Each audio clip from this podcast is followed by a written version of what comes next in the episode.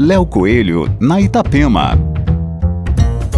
Olá, ouvintes da Itapema. A catarinense Unique Group, vencedora do Top de Market da DVB em 2017 e que ano passado teve seu presidente Marcelo Vieira entre os finalistas do Personalidade de Vendas, mudou de nome e agora se chama Oats. Formada por 17 empresas, a holding ampliou os serviços com foco na expansão internacional. Uma das apostas de Marcelo Vieira é nos jovens empreendedores, e a razão, segundo ele, é simples.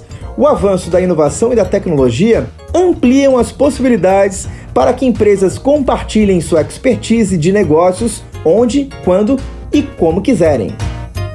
Aqui, Léo Coelho com as coisas boas da vida.